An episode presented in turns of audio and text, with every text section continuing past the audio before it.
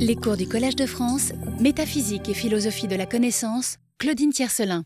Chers amis, nous allons poursuivre et achever cette année la réflexion que j'avais engagée avec vous il y a deux ans sur les liens entre l'ontologie et la sémiotique.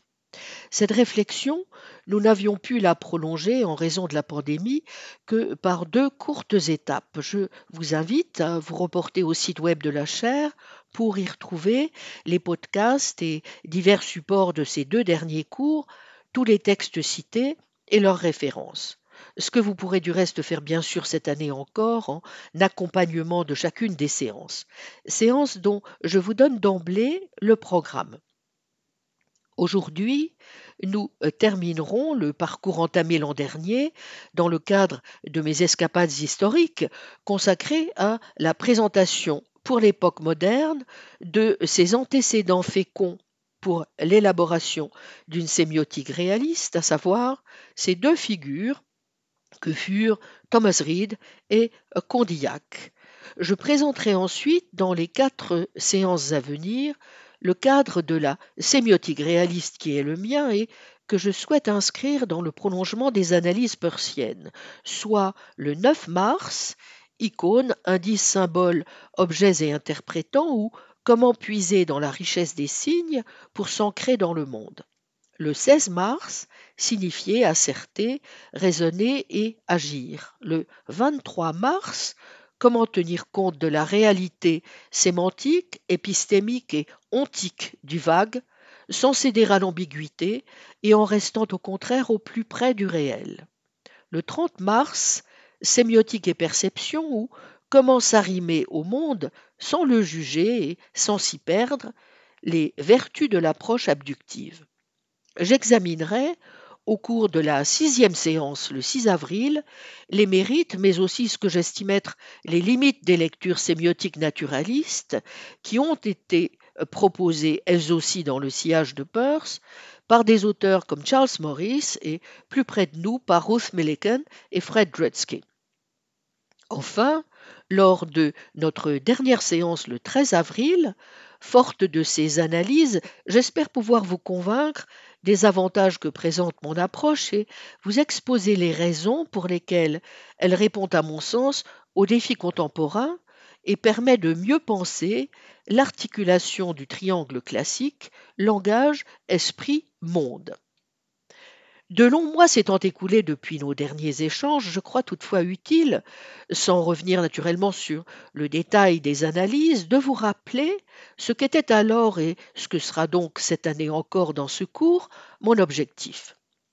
Celui, très généralement, de montrer comment, face à nombre d'impasses où ont mené au XXe siècle divers tournants, linguistiques, euh, cognitifs notamment, mais aussi perceptifs, une réflexion s'impose, à mon sens, sur le langage, certes, mais bien plus amplement sur les signes et sur les liens qu'ils tissent avec l'esprit et le monde.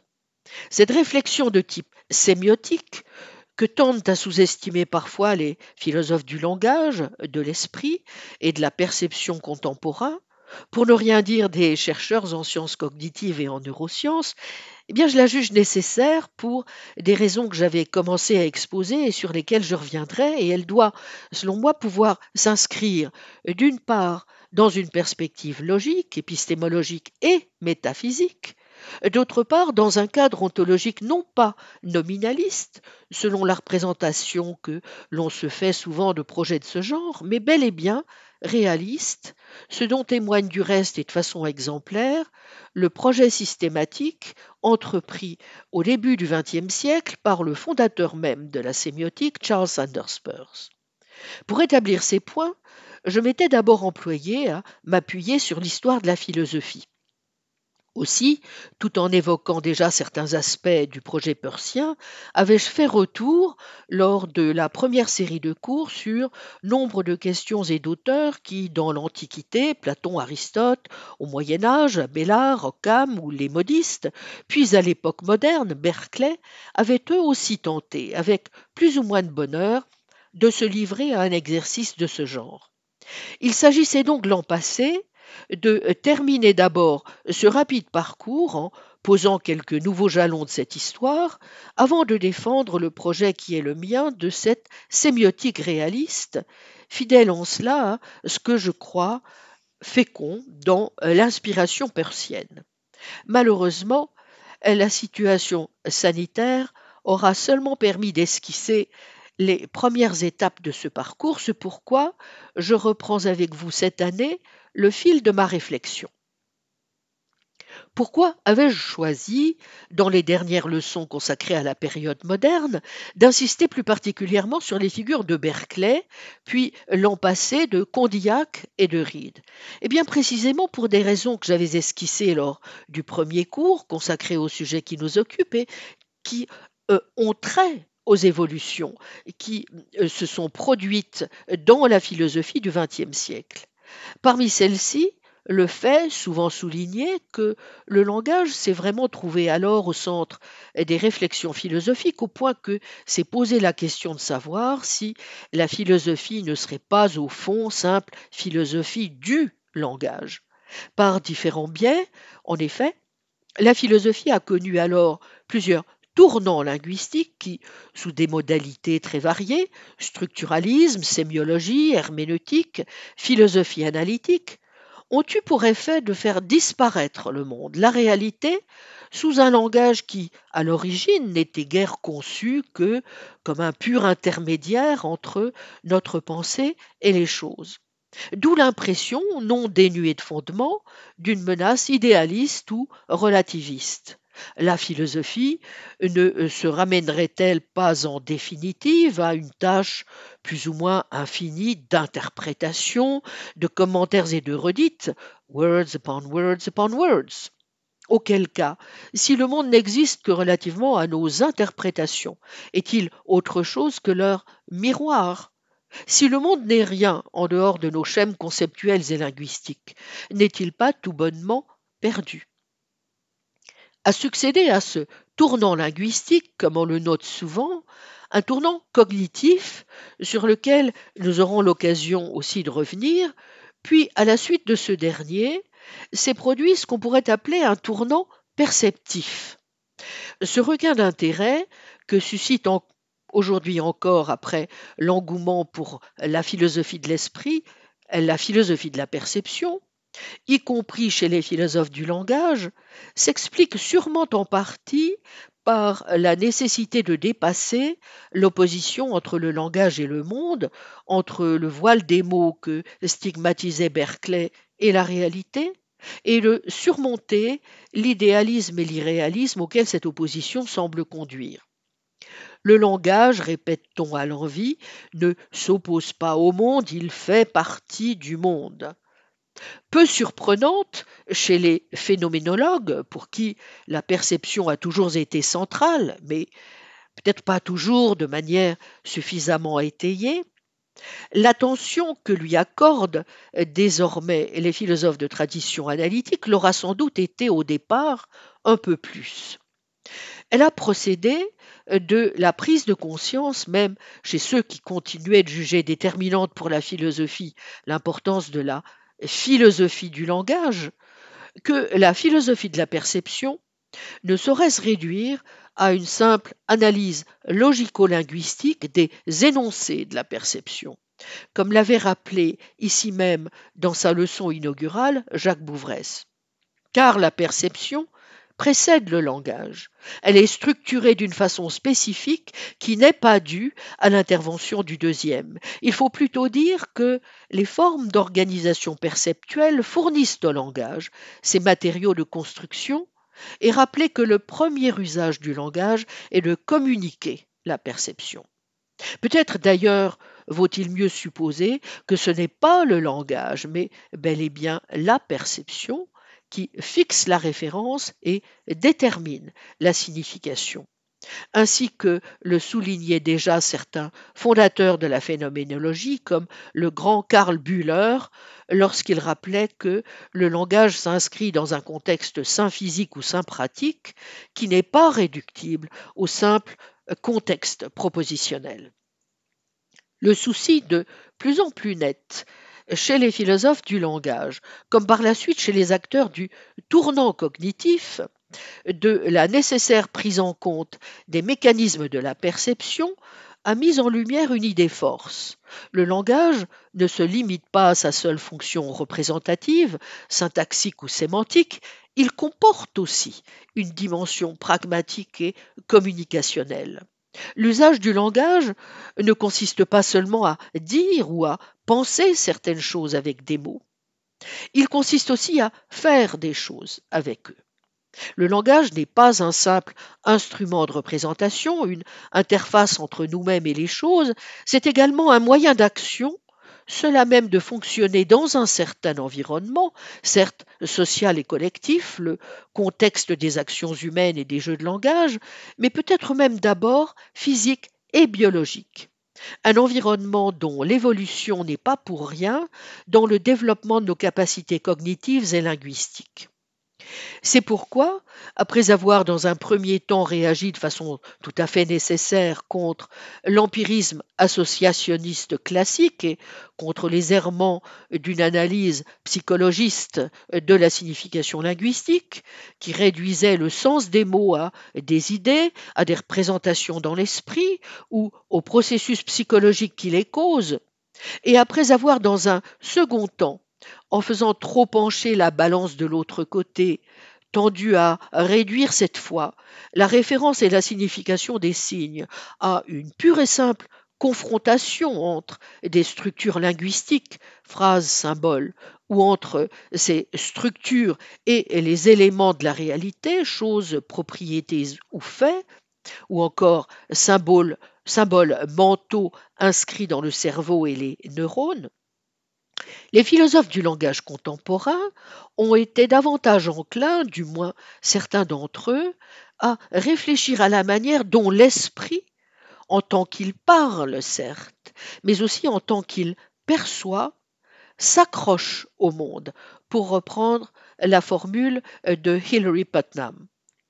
Dans ce contexte, des recherches contemporaines, mais aussi des recherches plus générales menées depuis toujours par des philosophes attentifs non seulement aux mots et aux concepts, mais aux signes et à leur importance pour mieux comprendre l'esprit et la manière dont nous percevons le monde et agissons sur lui, j'ai donc cru bon de commencer par souligner l'originalité et la fécondité des tentatives menées à l'époque moderne par des auteurs comme George Berkeley, puis par deux auteurs aussi différents en apparence que purent l'être à leur époque Condillac et Reed. Tentatives certes encore partielles, mais néanmoins éclairantes, tant par les questions qu'elles soulèvent que par les difficultés qu'elles révèlent sur l'établissement de projets comme celui que j'ai à l'esprit. C'est pourquoi j'avais donc commencé l'an dernier à vous présenter ces deux approches, selon moi euh, fécondes. L'une, euh, comme pour Berkeley, d'allure plutôt de prime abord nominaliste, celle de Condillac, l'autre plus proche à première vue d'un réalisme assumé, celle de Thomas Reed. En effet, ces analyses, menées par deux contemporains aussi différents, du moins en apparence que purent l'être l'abbé grenoblois et le philosophe d'Aberdeen, sont éclairantes car s'y trouvent révélées maintes difficultés. Comment mieux cerner les relations entre les idées et les signes? Les idées entendues soit comme des représentations mentales ou soit comme des idées sensibles. Entre langage naturel et langage d'action, entre signes naturels et signes arbitraires ou artificiels, entre signes naturels et signes d'institution, ou encore entre signes linguistiques et systèmes plus larges d'expression en tout genre. Quel sens? Peut-il y avoir à défendre une authentique sémiotique perceptive? Comment évaluer la pertinence d'un concept comme celui de langage naturel? Ainsi, par ces escapades historiques, il s'agissait de voir que sont déjà à l'œuvre, chez Condillac comme chez Reed, des analyses qui font certes apparaître le rôle décisif que joue le langage dans la connaissance, mais plus encore peut-être ce que nous avions déjà pressenti en approfondissant les thèses berkeleyennes, l'étroitesse des liens qui unissent les signes non pas tant aux représentations qu'à la perception et à l'action. Or, c'est bien cela que nous devons parvenir à mieux appréhender si nous voulons comprendre comment notre esprit s'accroche au monde. J'ai donc indiqué dans une première étape les points de divergence mais aussi de convergence entre nos deux philosophes. Tous deux ont des interlocuteurs communs, Hume, Berkeley, Descartes et surtout Locke, mais aussi, s'agissant notamment de Reed, Antoine Arnaud, une même admiration pour Newton, un même objectif, que partagent du reste la plupart des philosophes du XVIIIe, l'étude de l'esprit humain. En revanche, et en dépit d'un souci de tenir compte de l'observation et de l'expérience, nos deux auteurs divergent sur la méthode à suivre dans cette étude et ce, sur au moins trois plans. Pour Reed, c'est le principe de l'induction qui guide la méthode, là où Condillac privilégie analogies et ressemblances. Reed s'appuie sur un principe animal, instinctif, et sur le principe de réflexion, quand Condillac ne jure que par le principe de l'analyse génétique, lequel repose sur le sacro-saint principe de la liaison entre les idées. Enfin, on ne doit tenir compte, selon Reed, que des faits qui se présentent à un esprit conscient, là où Condillac considère que l'on peut recourir à la fiction, au mythe, à la création, à l'imagination. Reed, de façon générale, se méfie de la fiction. Il convient euh, toutefois de nuancer déjà l'opposition entre nos deux auteurs. Il n'est pas sûr en particulier que la critique paride de l'analogie comme de la méthode génétique soit sur tous les plans aussi nette.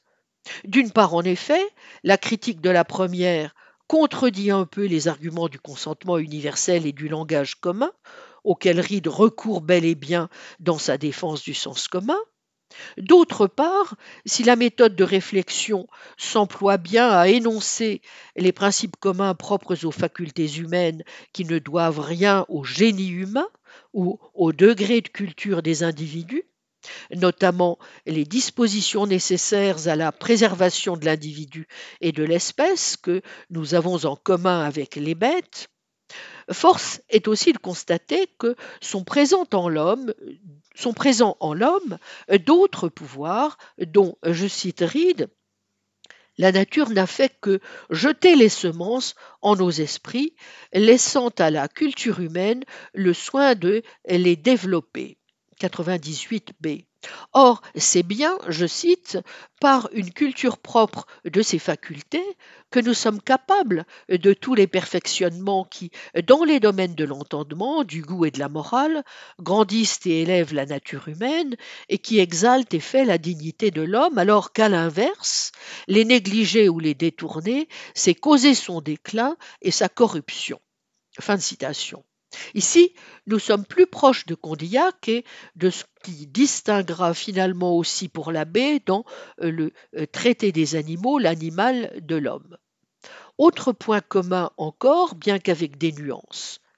De même que euh, Condillac préconise pour corriger nos habitudes, responsables souvent de l'emprise des passions, je cite, de considérer comment elles s'acquièrent, comment à mesure qu'elles se multiplient, elles se combattent, s'affaiblissent et se détruisent mutuellement, car alors nous connaîtrons les moyens propres à faire croître les bonnes et à déraciner les mauvaises, ainsi qu'il est dit dans le traité des animaux 377a, de même, pour retrouver les principes de ce don, dont, je cite Reed, la perversion et l'abus sont les causes de la plupart des maux qui affligent la vie humaine, 530b, ainsi qu'il est dit dans les essais sur les pouvoirs actifs, par une chimie impure des perceptions et des notions primitives, Reed envisage lui aussi de retracer une histoire distincte et complète de tout ce qui s'est passé dans l'esprit d'un enfant.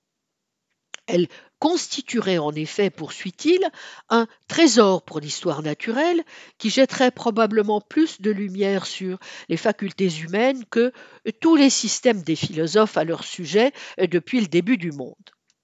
Reed l'admet donc, cette voie génétique que prise tant Condillac pourrait nous livrer bien des secrets utiles. Seulement voilà, elle ne nous est pas réellement accessible aussi. Notre seul secours reste-t-il la réflexion.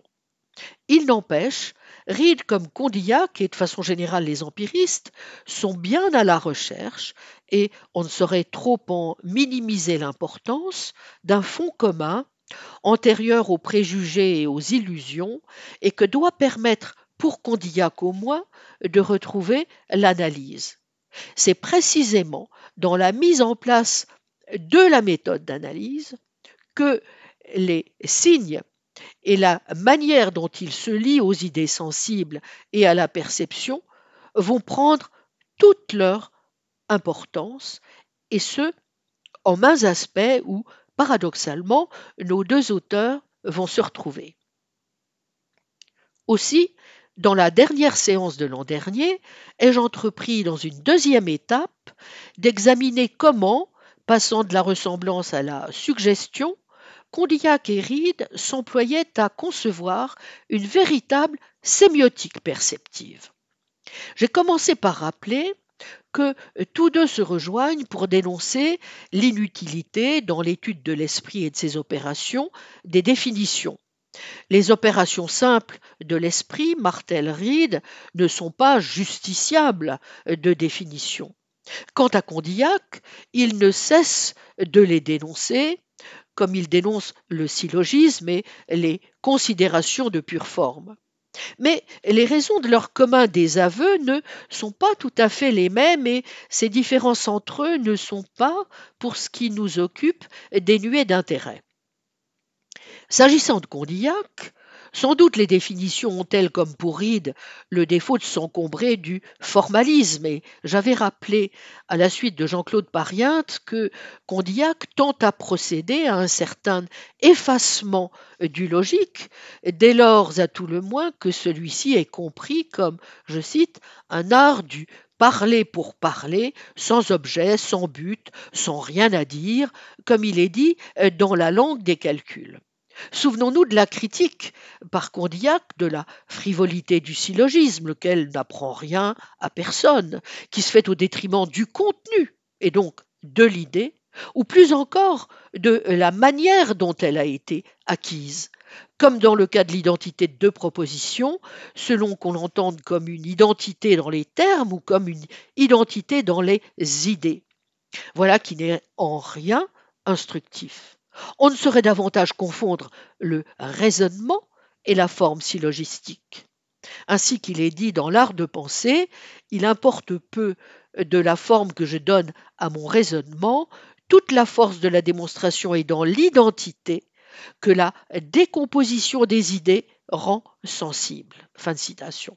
Au fond, le défaut majeur de la définition est pour l'abbé grenoblois d'être une source de confusion entre la formulation ou l'expression de l'esprit et son opération. Relevant ainsi davantage du mécanisme du discours, voire logique 2-3, la définition a ceci de fâcheux, de frivole ou d'inutile qu'elle ne permet pas d'expliquer la génération des idées dans le bon ordre. Pour Reed, les raisons du désaveu dont souffrent les définitions ne sont pas tout à fait du même type. Si elles sont inutiles, c'est, pense-t-il, parce que nous devons nous en tenir tout simplement à l'expérience commune qui s'exprime dans le langage ordinaire, plus véridique, Berkeley l'avait déjà dit, que les inventions des philosophes. C'est en effet que bon nombre de distinctions apparaissent dans la structure de toutes les langues. Voyez la citation 19. Je crois qu'on ne trouvera aucun exemple d'une distinction faite dans toutes les langues et qui serait dénuée d'un juste fondement dans la nature. 224b. On n'a donc aucune raison en ce sens, et il faudra s'en souvenir, de se priver des termes du vulgaire. Citation 20 croyance, assentiment, conviction sont des mots qui n'admettent pas, à mon sens, de définition logique, car l'opération de l'esprit qu'ils signifient est parfaitement simple et d'un genre qui lui est propre.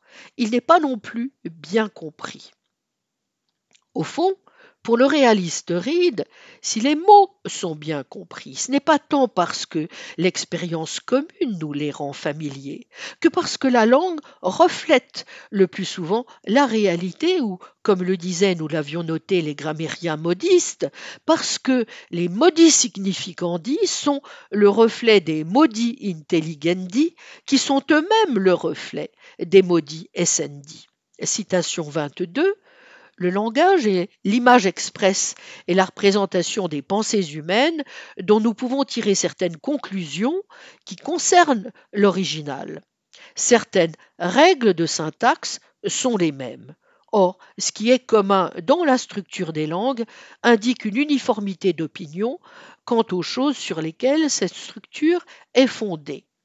440b, 441ac en des analyses que peut-être hein, Chomsky ne désavouerait pas, et même si euh, le modèle auquel il renvoie est celui aristotélicien du De interpretatione, 691b et 692a, le nativiste Reed soutient que l'humanité dispose bien de principes communs sur lesquels se fondent la structure et la grammaire de toutes les langues dans lesquelles nous ne pouvons que constater des similitudes. Parmi eux, les principes de vérité nécessaire du sens commun, et aux côtés des axiomes de la logique, des mathématiques, du goût, des principes de la morale et des principes métaphysiques, les règles de la grammaire, pouvoirs intellectuels et ces six.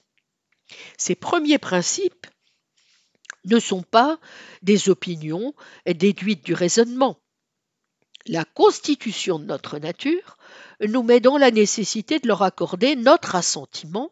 Ils sont naturels, communs à tous les hommes et intrinsèquement liés à la sociabilité. D'où le rôle donné par Reed aux opérations sociales de l'esprit humain et en particulier au langage, irréductible aux opérations philosophiques communes. Mais ce, comme Condillac, pour qui la possibilité des progrès de la connaissance repose sur le développement euh, du langage selon un processus qui requiert répétition, habitude, interaction sociale régulière et formes de vie anciennes et partagées. Comme a pu le dire Hans Arsleff, pour le grenoblois, je cite, la parole et la connaissance en viennent à être considérées comme des aspects de notre histoire naturelle, et d'ajouter que personne avant Condillac n'avait soutenu de façon si complète et si pertinente qu'une institution humaine fondamentale, la parole et le langage, était le produit d'une adaptation évolutive et d'une réussite fonctionnelle au cours du temps. Cette conceptualisation audacieuse constitue contribution majeure à la théorie de la connaissance. La formation du discours n'est pas l'œuvre d'esprits isolés sur le modèle privé cartésien. Condillac rejoint donc ici Reed, partageant avec lui, en dépit des différences sur la méthode, le même anticartésianisme. Une des cibles préférées de Condillac, on le sait, réside en l'inéisme, incompatible avec l'affirmation constante que toutes nos connaissances dérivent de la sensation, laquelle n'est pas en soi obscure. Les sens ne sont pas par eux-mêmes trompeurs, et l'accès au vrai n'exige pas qu'on se détourne du sensible. Cyride fait pour sa part confiance au langage acquis. C'est pour Condillac parce que l'usage de la parole est contracté longtemps avant que nous n'atteignions l'âge de raison que nous commettons des erreurs. D'où son besoin d'envisager à la fin de l'essai, comme nous l'avions vu, un être fictif qui, lui, serait né d'emblée avec, je cite, un tempérament mûr et avec des organes si bien développés qu'il aurait dès les premiers instants un parfait usage de la raison. Notons au passage que même si Reed recommande de s'appuyer sur le langage commun, l'argument du langage est de part en part lié chez lui au consentement universel. Il ne conduit jamais à une forme ou une autre de relativisme, Reed s'appuyant toujours sur le consentement des époques et des nations et non sur l'expérience sensible comme Berkeley. Aussi, le langage ordinaire n'est-il pas non plus une instance ultime? Il commet des erreurs, comme de supposer la Terre au repos. Il ne reflète pas toutes les distinctions et notamment celles jugées essentielles par Ide pour toute la perception sensible et que ne fait pas Condillac entre sensation et perception. Quoi qu'il en soit, pour nos deux auteurs, l'analyse du langage et des signes acquiert donc plus, vous le comprenez bien, qu'une simple importance méthodologique. C'est ce qui permet de connaître les opérations de l'esprit et de découvrir les distinctions philosophiques essentielles. Pour Condillac, je le cite, l'esprit humain ne dispose pas dès ses premières opérations de la capacité d'analyser, et elle ne paraît en lui qu'à partir du moment où il prend appui sur un système de signes. D'où la nécessité des signes pour la formation de nos pensées, nécessité sur laquelle il revient inlassablement, bien qu'avec des variantes, plutôt du reste que sous la forme de ce que d'aucuns ont voulu qualifier de désaveu selon les textes. Je vous renvoie pour le détail au cours de l'an passé. Toutefois, il importe de bien comprendre le sens de cette insistance commune sur la nécessité du langage et des signes. Elle ne doit s'entendre ni pour l'un ni pour l'autre comme un engouement nominaliste pour le formalisme ou pour quelque autonomie de l'expression. Tout signe est pensé comme le support d'une idée ou d'un contenu représentatif conduisant à la connaissance des opérations de l'esprit. Pour Condillac, si les signes sont indispensables, c'est non pas en vue de la seule communication des pensées, en quoi il se distingue de Port-Royal, mais de l'élaboration d'idées distinctes, laquelle est rendue possible par les divers signes sensibles qui les véhiculent, mais aussi par le commerce des hommes, lors de cette étape cruciale qui permet parce que Condillac nomme le langage d'action, la découverte du processus de signification. Dès 1746, dans l'essai, rappelons-le, Condillac a de fait associé à sa thèse de la nécessité des signes la notion de signe alors dit arbitraire ou d'institution. Et comme l'a souligné dans un article lumineux Martine Pécharmant, Signification et langage dans l'essai de Condillac, revue de métaphysique et de morale 1999, page 81-103, il a mis en garde contre deux confusions à éviter. D'une part, entre la relation de signification et le langage, d'autre part, entre le langage institué et le langage articulé et le langage verbal. S'agissant du premier point, je la cite, ce qui distingue le langage de la simple signification, c'est que le langage est usage de signes. Ce pourquoi, alors qu'il y a des signes naturels, il n'y a pas, en toute rigueur pour Condillac, de langage naturel. Fin de citation. Car il ne suffit pas pour qu'il y ait langage que des signes aient le pouvoir de réveiller des idées. Cela, les signes naturels le font. Mais cette capacité ne les constitue pas en langage. Pourquoi? Eh bien parce que, je cite, la relation de signification demeure alors vouée au hasard. Afin de constituer un langage, la signification doit dépendre d'une représentation des idées par des signes qui n'aient avec elles qu'un rapport arbitraire. Mais, et c'est là le deuxième point et la seconde originalité de l'essai, je cite Martine Pécharmant, ce langage institué, avec lequel commence le langage, cet usage de signes dans lequel Condillac place la condition de l'accès de l'âme des opérations cognitives autonomes, n'est pas immédiatement un usage de mots.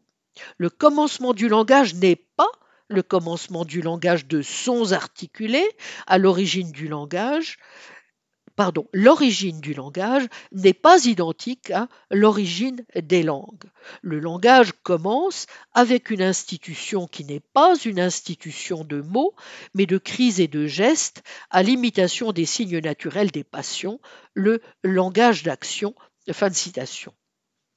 Je vais revenir sur ce processus d'imitation et de simulation du langage d'action qui non seulement rapproche Condillac de Reed, mais qui introduit déjà à une conception très originale d'un possible modèle perceptif de la communication autre que linguistique et, plus amplement, à une approche naturaliste via un modèle sémiotique généralisé des relations entre le langage, l'esprit percevant, l'action et le monde.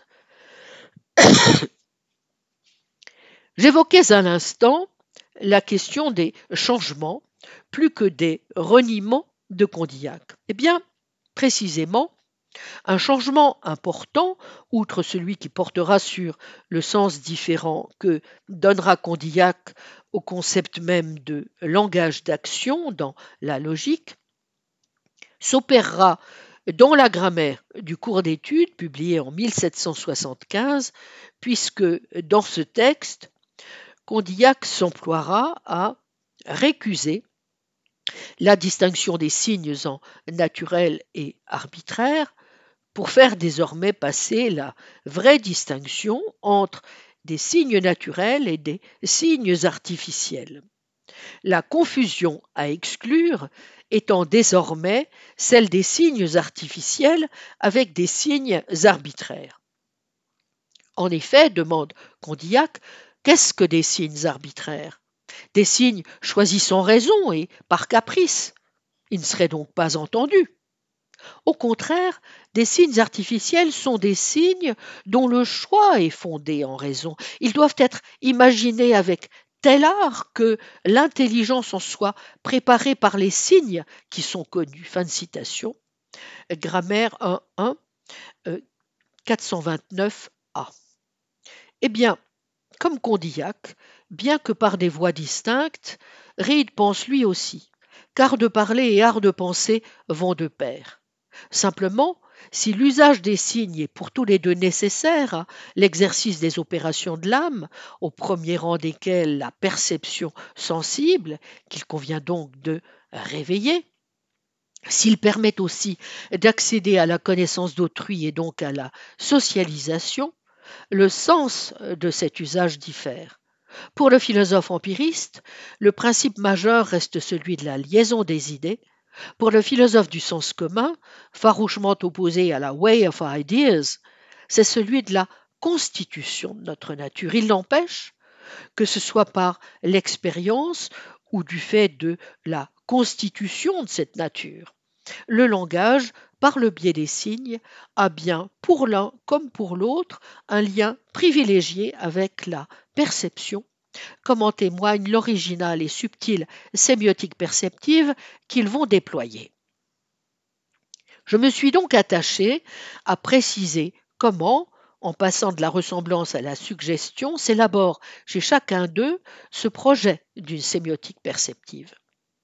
Berkeley, nous l'avons vu, insistait sur l'importance de l'expérience et des habitudes pour comprendre la liaison entre les différentes catégories de signes, notamment le passage des signes du toucher aux signes visuels. Reed analyse aussi les sensations comme des signes naturels des qualités perçues qui n'ont avec elles aucune ressemblance tout en leur étant causalement reliés. Mais il invoque d'autres principes de compréhension des mécanismes de suggestion. Comme Condillac, il juge que toutes nos connaissances dérivent de la sensation et que la connaissance d'autrui passe bien par des signes naturels. Simplement, comme je l'ai dit, pour le philosophe d'Aberdeen, leur compréhension dépend non de l'expérience, mais de la constitution de notre nature. Il ne saurait y avoir d'idée perçue entre les choses et le sujet et qui perçoit. Je cite Reed, c'est l'objet extérieur que nous percevons, que nous percevons immédiatement. Convient toutefois de nuancer ici encore cette opposition entre ce qu'il est convenu d'appeler le réaliste direct Reed et le représentationniste ou réaliste indirect Condillac. D'abord, Ce réalisme direct du premier s'inscrit donc au sein d'une sémiotique complexe qui fait intervenir au lieu de la ressemblance condillacienne un, un mécanisme de suggestion entre signes sensibles, ce qui interroge euh, donc sur l'aspect vraiment direct, immédiat ou naturel de ce réalisme. Ensuite, en dehors même des différences de perspective selon les textes entre l'essai et le traité des sensations, on peut aussi s'interroger sur ce que recouvre au juste le représentationnisme ou réalisme indirect condillassien. Quelques précisions sur ce dernier point. Certes, malgré des nuances et, des distances prises avec Locke, Condillac adopte, du moins dans l'essai, ce qu'il est d'usage d'appeler une forme de réalisme représentatif ou indirect, suivant en cela la conception classique ou orthodoxe de la perception de la plupart des philosophes des XVIIe et XVIIIe siècles. En d'autres termes, ce à quoi nous avons directement affaire, dans le processus complexe de la perception par les sens, ce n'est ni l'objet matériel, censé être à l'origine du processus causal aboutissant à notre expérience, ni ses qualités sensibles, mais une idée qui leur ressemble plus ou moins. Position que Reed en s'y opposant, donc, résume ainsi, je le cite, Nous ne percevons point les choses matérielles immédiatement, leurs idées seules sont les objets immédiats de notre pensée, et c'est dans l'idée de chaque chose que nous percevons ses propriétés. Intellectual Powers et ses deux chapitres 13, 295b. Mais d'une part, ce réalisme indirect ne l'est pas autant qu'on pourrait le penser. D'autre part, entre l'essai et le traité des sensations, il est notoire que Condillac va changer d'avis. S'agissant du premier point, en effet, dans l'essai, Condillac distingue bien euh, trois niveaux de la connaissance sensible. Un, la sensation ou perception dont nous faisons l'expérience immédiate, la perception que nous éprouvons. Deux, le rapport que nous en faisons à quelque chose hors de nous. Et trois, le jugement que ce que nous rapportons aux choses leur appartient en effet. Et c'est 1.1.2, paragraphe 11. Mais en vérité, la vraie ligne de partage ne passe pas entre 1 et 2 puis 3, mais entre 1 et 2 d'une part et 3 d'autre part, 1 et 2 relevant en gros de la même expérience perceptive dont un peut être tenu pour en quelque sorte le noyau sensoriel. Condillac dote en effet les sensations d'une forme de représentativité immédiate ou de ce qu'on pourrait appeler une intentionnalité intrinsèque, au point même que la profondeur et la distance sont vues plutôt qu'inférées, calculées ou conjecturées de quelque manière que ce soit. La sensation est une ou en tout cas fait office de représentation dans la mesure où elle pointe dans la direction de quelque chose qui se situe en principe au-delà d'elle-même aussi bien qu'en dehors du sujet percevant. En conséquence de quoi, le jugement de sensation, on le voit dans le cas de l'étendue, porte en quelque sorte en lui la qualité de l'objet correspondant. Je vous renvoie ici à, l'analyse de Jean-Claude Pariente. Partant, au sein de la perception proprement dite, les choses nous apparaissent, retenons bien ce terme, comme étant de telle ou telle taille, couleur, etc. Et le contenu sensoriel est d'emblée rapporté, donc immédiatement et sans aucune espèce d'inférence consciente ou non consciente à sa cause physique putative. À cet égard du reste, si l'on essaie de penser les analyses condillaciennes à l'aune des études contemporaines en philosophie de la perception, sa position ne manque assurément pas de force et d'originalité, ainsi que l'a souligné dans un très beau texte de 2017 François Clemens, Condillac des sensations au qualia. J'aurai l'occasion d'y revenir plus en détail. Répétons-le, dans l'essai, les sens ne sont donc pas trompeurs, l'accès au vrai n'exige pas de se détourner du sensible, au contraire, la perception visuelle devient le modèle de la connaissance. Je vous renvoie au fameux passage enchanteur de la logique de 374 à 376b. Oh, je ne résiste pas au plaisir de vous le relire. Je suppose un château qui domine sur une campagne vaste, abondante, où la nature s'est plu à répandre la variété et où l'art a su profiter des situations pour les varier et embellir encore. Nous arrivons dans ce château durant la nuit. Le lendemain, les fenêtres s'ouvrent au moment où le soleil commence à dorer l'horizon et elles se referment aussitôt. Quoique cette campagne ne se soit montrée à nous qu'un instant, il est certain que nous avons vu tout ce qu'elle renferme. Dans un second instant, nous n'aurions fait que recevoir les mêmes impressions que les objets ont faites sur nous dans le premier. Il en serait de même dans un troisième. Par conséquent, si l'on n'avait pas refermé les fenêtres, nous n'aurions continué de voir que ce que nous avions d'abord vu. Mais, ajoute Condillac, ce premier instant ne suffit pas pour nous faire connaître cette campagne, c'est-à-dire pour nous faire démêler les objets qu'elle renferme. C'est pourquoi, lorsque les fenêtres se sont refermées, aucun de nous n'aurait pu rendre compte de ce qu'il a vu. Voilà comment on peut voir beaucoup de choses et euh, ne rien apprendre.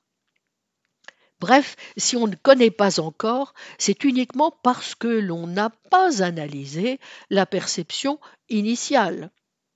Euh, pour avoir une connaissance de cette campagne, poursuit euh, Condillac, il ne suffit donc pas de la voir tout à la fois, il en faut voir chaque partie l'une après l'autre. Et au lieu de tout embrasser d'un coup d'œil, il faut arrêter ses regards successivement d'un objet sur un autre.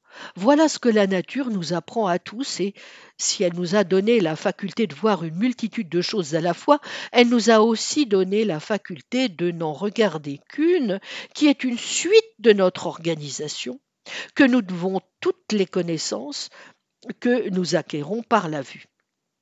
Et Condillac d'ajouter cette faculté nous est commune à tous. Cependant, si dans la suite nous voulons parler de cette campagne, on remarquera que nous ne la connaissons pas tous également bien.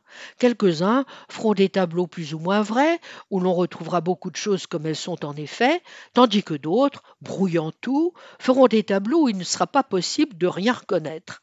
Chacun de nous, néanmoins, a vu les mêmes objets. Mais les regards des uns étaient conduits comme au hasard, et ceux des autres se dirigeaient avec un certain ordre. Or, quel est cet ordre? La nature l'indique elle-même, c'est celui dans lequel elle offre les objets. Savoir regarder, c'est donc savoir analyser, décomposer, recomposer. Ainsi conclut Condillac, analyser n'est donc autre chose qu'observer dans un ordre successif les qualités d'un objet afin de leur donner dans l'esprit l'ordre simultané dans lequel elles existent. C'est ce que la nature nous fait faire à tous. L'analyse, qu'on croit n'être connue que des philosophes, est donc connue de tout le monde, et je n'ai rien appris au lecteur, je lui ai seulement fait remarquer ce qu'il fait continuellement.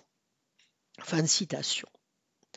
L'erreur ne provient donc, vous le voyez, ni de la sensation ou perception dont nous faisons l'expérience immédiate, ni du rapport que nous en, faisons à quelque chose hors de nous, mais du seul jugement que ce que nous rapportons aux choses leur appartient en effet. Il y a donc deux sources possibles de l'erreur. D'une part, le recours à des expressions qui outrepassent le strict donné sensoriel, démanger qu'est notre raison par la recherche vouée à l'échec de la cause ou de l'origine, et c'est ce qui explique que le signe d'une qualité sensible, tel qu'il figure dans les langues usuelles, ne soit pas strictement fidèle à ses origines. Dérèglement sur la production duquel euh, Condillac reste malgré tout mystérieux.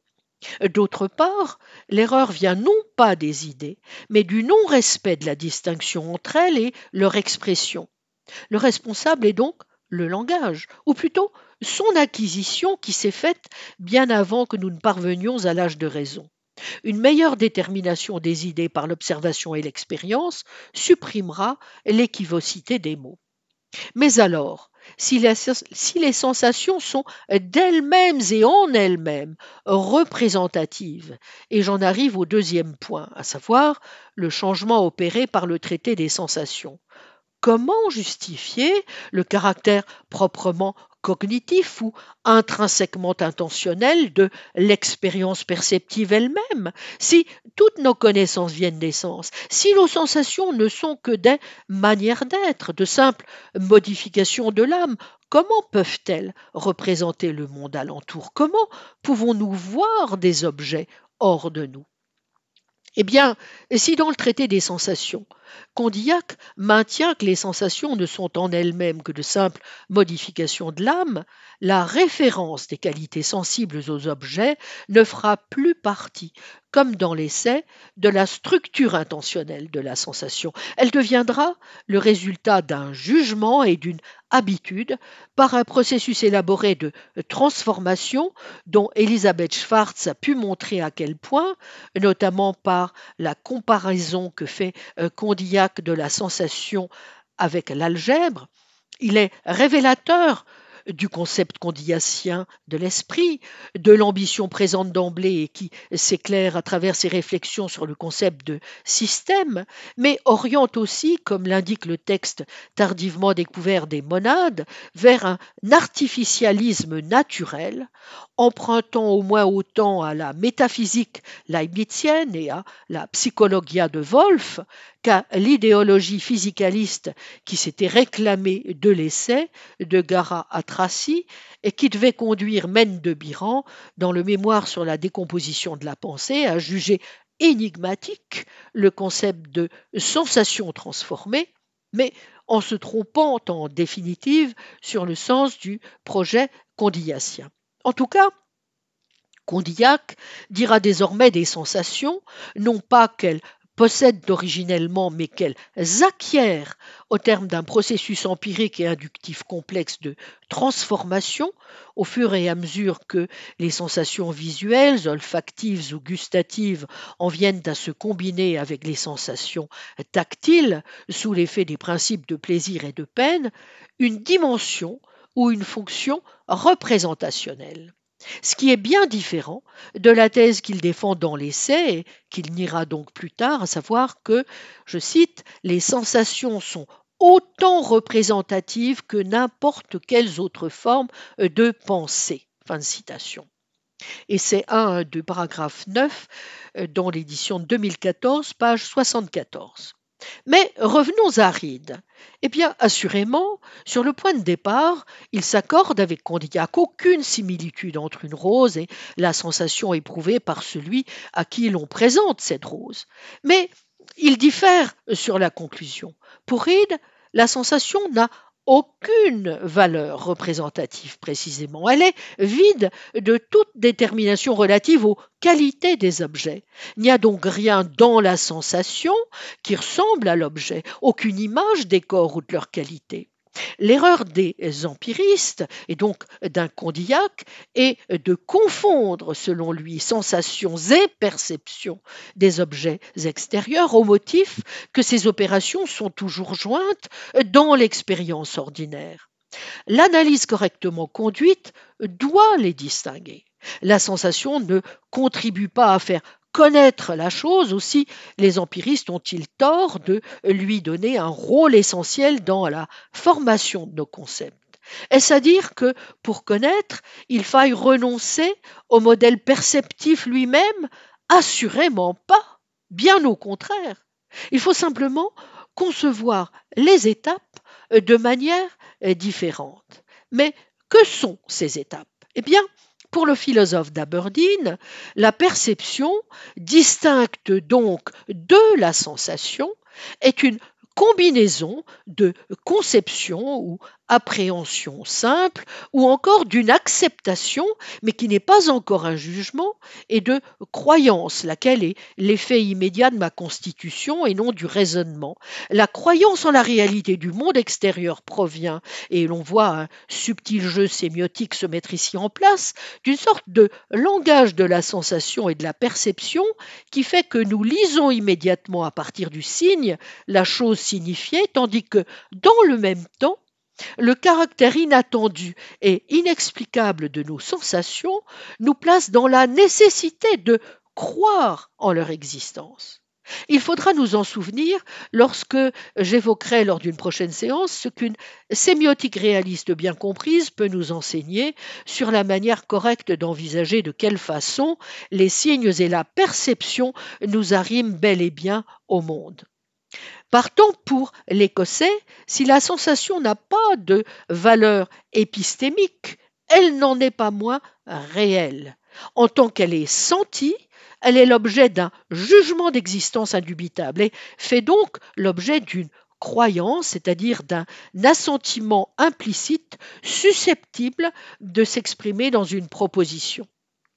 Ces suggestions naturelles ou croyances acquises par suggestion ne peuvent qu'être directement inspirées par notre constitution puisqu'il n'y a ici aucune connexion nécessaire, aucun lien logique, on ne peut que les constater.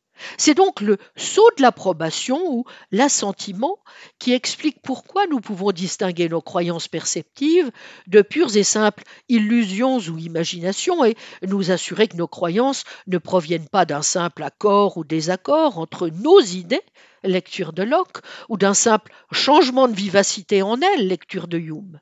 Mais justement, Reed voilà un argument décisif contre les sceptiques et toute la tradition de la Way of Ideas. De telles caractéristiques de la perception et le rôle important que joue ici notre constitution naturelle expliquent qu'il soit impossible de les critiquer ou de les contrôler. Mais c'est aussi ce qui leur donne des titres au sens de l'entitlement ou de l'autorisation épistémique à fonctionner, sinon comme de premiers principes de sens commun, du moins comme des propositions indubitables et acritiques. La sensation est donc le signe naturel d'une perception, puisqu'elle entraîne l'apparition d'une notion objective de la chose par suggestion, mais c'est bien aussi une sorte de magie naturelle qui fait apparaître les notions des qualités premières des choses. Toutefois, je me suis demandé pour finir si la position de Reed est vraiment plus mystérieuse à ce stade que l'analyse menée par Condillac, du moins dans l'essai, car pour ce dernier, c'est in fine l'évidence de raison qui explique pourquoi nous ne pouvons nous empêcher de chercher la cause de nos sensations et donc de croire que la sensation renvoie à une qualité dans la chose, ce qui est allé par un usage dévoyé de la raison au-delà des lois de l'expérience, lesquelles suivent, elles, l'évidence de fait et l'évidence de sentiment. Ensuite, la façon dont, dans l'essai, Condillac construit les relations entre sensation et réflexion est problématique, sinon circulaire, comme l'ont souligné fort pertinemment plusieurs commentateurs contemporains, dont Jean-Claude Pariente, puisque la réflexion dérive finalement de la sensation, tout en intervenant constamment dans la définition et la construction même de la notion, première dans la Genèse, de sensation. De manière donc aussi mystérieuse finalement que Reed, Condillac ne s'en sort qu'en invoquant une conception humble euh, de la métaphysique, au terme de laquelle on n'a pas à chercher la nature, l'essence intime des êtres, ni à se mettre en peine de démonstrations et de certitudes impossibles à atteindre. Peut-être ces difficultés ne sont-elles pas pour rien dans les changements qu'il fera intervenir s'agissant de la sensation, de ses relations aussi avec la réflexion, et plus généralement euh, du cadre perceptif et cognitif dans le traité des sensations, et dont se fronte aussi l'écho, relativement cette fois au rôle des signes et au sens à donner à leur nécessité, la correspondance avec Kramer et plus encore le cours d'étude. Quelques remarques donc sur euh, ces changements et leurs effets avant de passer à la troisième et dernière étape de notre analyse des liens entre Reed et Condillac, laquelle nous reconduira à partir de l'étude de la typologie proposée par les deux philosophes, des signes naturels et artificiels et des signes d'institution, de la perception au langage d'action, et moi j'y insiste par rupture que par des gradations, à un espace sémiotique comportant certes les signes linguistiques et la langue du calcul, mais suffisamment large aussi pour s'étendre, dans une perspective simultanément naturaliste et réaliste, à, toute une gamme de moyens d'expression sémiotique. Quelles conséquences donc, tout d'abord, ont les changements opérés par Condillac dans le traité des sensations sur les relations plus dialectiques désormais que de franche opposition entre la sensation et la réflexion, ainsi que sur le rôle que vient désormais jouer le toucher. Elles sont de trois ordres. En premier lieu, la question dont j'ai dit la prégnance dans l'essai de la présence des qualités dans les corps ne se pose plus avec autant d'acuité dans le traité des sensations, puisque le toucher vient en quelque sorte régler le problème en combinant ses apports à ceux des autres sens, comme l'a noté Jean-Claude Parien dans sa belle étude de 99 sur la construction de la sensation dans l'essai. La question de la nature des idées sensibles s'en trouve profondément modifiée comme en atteste le ton serein avec lequel désormais Condillac en traite vers la fin du traité, où il résulte simplement de la Genèse, même que, je cite, nos jugements sur l'existence des qualités sensibles pourraient absolument être faux. Ensuite, la comparaison que fait la statue des deux états par, lesquels elle est passée, avant et après l'intervention du toucher, suffit à lui donner conscience, je cite, de l'incertitude des jugements que nous portons sur l'existence des qualités sensibles. Alors qu'elle n'avait d'abord senti que son être, elle se met, après l'intervention du toucher, à sentir les qualités sensibles dans les objets extérieurs, car tous les sens contractent alors, je cite, l'habitude de juger d'après le témoignage du tact. Deuxième modification importante du traité des sensations, les sensations ne sont plus tenues pour ipso facto représentatives. Nous sommes plus proches d'une conception de l'idée sensible à la Antoine Arnaud comme modalité essentiellement représentative que comme image ou tableau ce qui a priori ne peut que rencontrer les faveurs d'un Reed, lequel avait vu au passage en quoi la position d'Arnaud était originale et subtile par rapport à celle de Locke, de Berkeley, de Hume ou de Malbranche, et noté que l'homme de Port-Royal était passé au plus près d'un traitement qui aurait pu être correct de l'idée. Je vous renvoie à ces passages intéressants de l'essai 2, chapitre 13, des Intellectual Powers, 295b, 298a. Bref, les sensations sont de simples modifications ou manières d'être de la créature sentante. Quant à la fonction représentationnelle des sensations visuelles, auditives, olfactives et gustatives, eh bien, elle est assurée par leur association régulière avec les sensations tactiles. Éprouver une sensation, dit le traité des sensations, revient uniquement à être affecté en quelque manière, comme on le voit dans l'odorat. Il s'agit dès lors, par le truchement de la fameuse fiction de la statue, de montrer comment c'est toute la connaissance humaine, y compris les diverses facultés de l'esprit qui l'ont rendu possible et dont Locke a erronément tenu l'existence pour acquise, dérive bel et bien de la seule sensation. Sans doute l'idée était-elle déjà présente dans l'essai, mais dans le traité, désormais, la perception des objets extérieurs comme tridimensionnels qui faisait répondre à Condillac par l'affirmative au problème de Molineux, n'est plus le fait d'une représentativité immédiate. Elle implique un minimum d'interprétation. Aussi Condillac nous invite-t-il, pour reprendre l'heureuse formule de François Clemens dans l'étude que euh, je citais précédemment, à retrouver en quelque sorte notre innocence prédoxastique et à nous efforcer, au travers de l'expérience de pensée de la statue, de considérer chacune de nos modalités sensorielles séparément, en commençant par l'odorat, comme il est rappelé dans le dessin du traité des sensations 222a, afin d'examiner la nature des idées occasionnées par l'activation de chacune d'entre elles et pour finir de spéculer sur la façon dont elles s'instruisent les unes les autres, sans oublier la manière dont l'attention et la réflexion concourent au développement de la pensée et de la connaissance proprement dite. Ce faisant, Condillac, retrouvant Berkeley, souligne à son tour que le sens du toucher est seul capable de susciter en nous l'idée d'un monde extérieur, les autres modalités sensorielles, odeurs, couleurs, sons et goûts, tous dépourvus en eux-mêmes de la moindre dimension représentative, devenant peu à peu capables, une fois associés aux sensations tactiles, de se transformer en d'authentiques représentations au fur et à mesure que la statue originellement inanimée et insensible s'exerce à combiner et comparer ses sensations jusqu'à savoir les rapporter soit à son propre corps, soit au monde qui s'étend hors d'elle. Notons toutefois que si le contenu de l'expérience perceptive est affaire désormais d'habitude et de jugement, elle n'implique pas à ce stade de langage, pas même de conscience, puisque nos jugements sont pour une bonne part tacites, et on ne peut s'empêcher de songer ici à des phrases que nous retrouverons chez Reed presque à l'identique. Lisons le traité des sensations. Si pour faire connaître ces jugements, je suis obligé de les développer, je ne prétends pas qu'elle, la statue, les développe elle-même. Elle ne le peut pas parce que n'ayant point de langage, elle n'a pas de moyens pour en faire l'analyse. Mais pour contracter des habitudes, il lui suffit de porter ses jugements et elle n'a pas besoin de les remarquer. Croira-t-on qu'un enfant ne commence à juger que lorsqu'il commence à parler?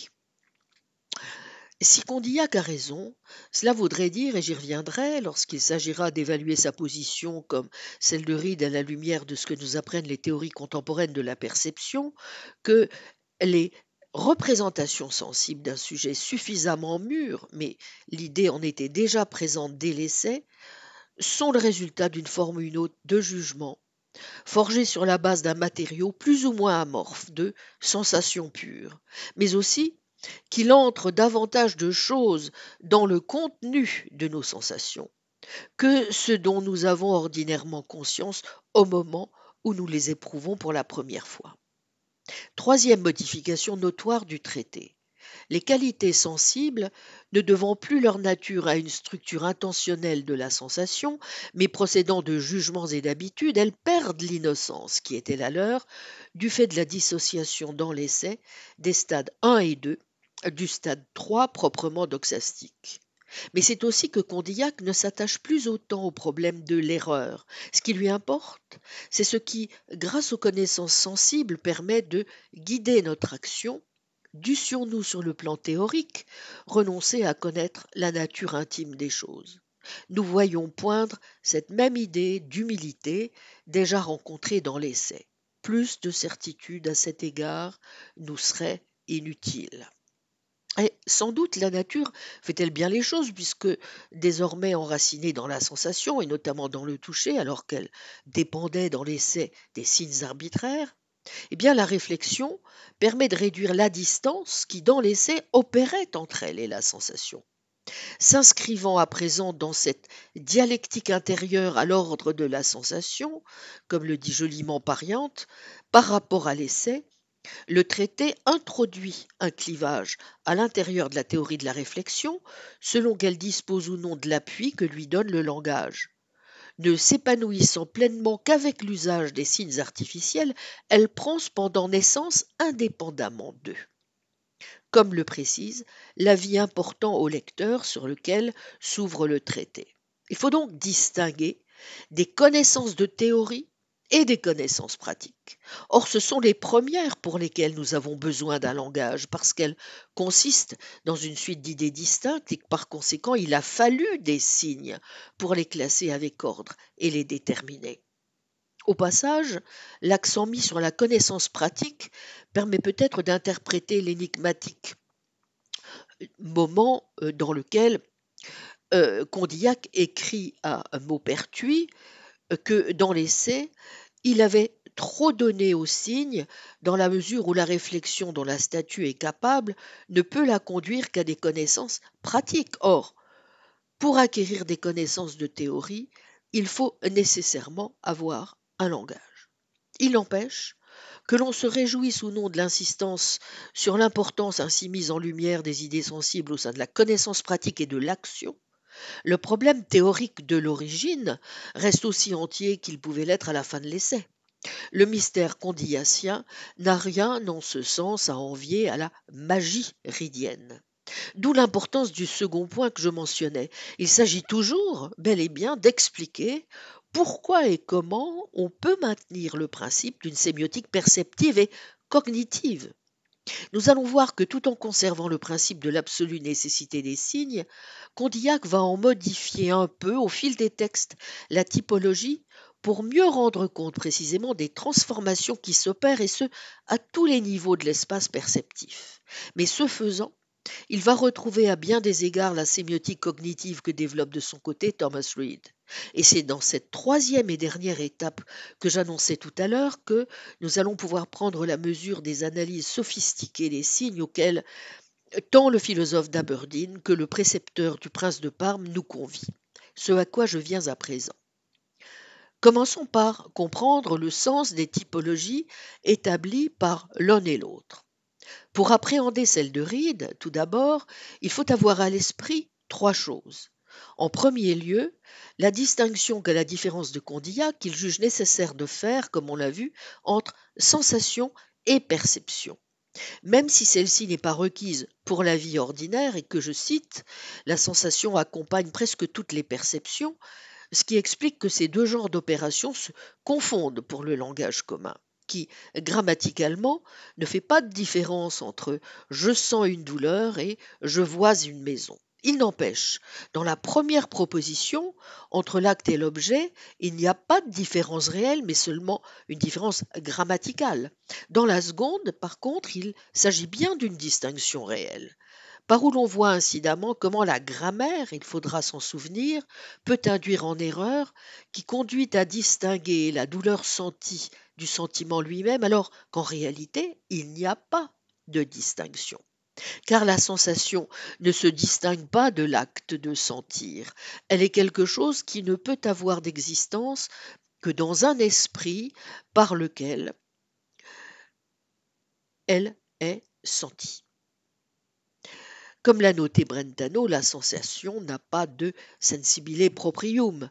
Je cite Reed, la sensation, prise en elle-même, n'implique ni la conception ni la croyance d'aucun objet extérieur. Elle suppose un être sentant et une certaine manière dont cet être est affecté et rien de plus. 312b. À la différence de la sensation, pour laquelle Reed a ce que nous pourrions en termes contemporains appeler une approche adverbiale, sentir une douleur n'est rien d'autre que sentir douloureusement, la perception, elle, permet d'appréhender un, un objet distinct de l'acte de perception. Reed fait une deuxième distinction, cette fois entre deux genres de perception. D'un côté, les perceptions primitives, en règle générale les perceptions relatives aux qualités premières, comme celle du toucher, qui porte sur la dureté, l'étendue, la figure et le mouvement, perceptions qui forment les signes du toucher, et de l'autre, les perceptions acquises qui consistent à découvrir, cette fois par l'expérience, un signe établi par la nature, comme c'est le cas notamment des odeurs, des saveurs et des sons. 184b. Mais en troisième lieu, et c'est ce qui nous intéresse surtout ici, Reed considère que perception et langage reposent sur des mécanismes analogues. Le rapport entre sensation et perception est analogue au rapport entre un signe et la chose qu'il signifie.